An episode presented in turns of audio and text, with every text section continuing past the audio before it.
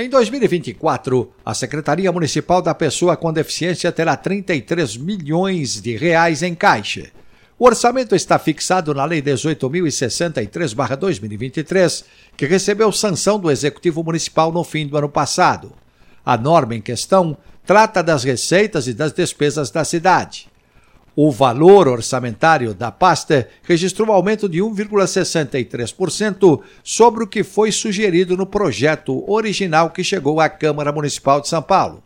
Criada oficialmente em 2007, a Secretaria destaca no site do órgão a missão, a visão e os valores da pasta.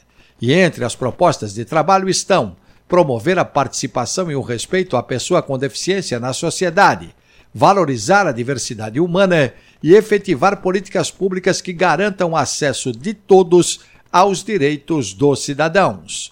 O projeto 578-2023, protocolado pela Prefeitura no final de setembro, apresentava uma proposta de 110 bilhões e 700 milhões para o orçamento da cidade. Após passar por um processo de tramitação que incluiu 15 audiências públicas, o orçamento total do município foi ajustado e aprovado pela Câmara Municipal de São Paulo e já em vigor no valor de 111 bilhões e 800 milhões de reais.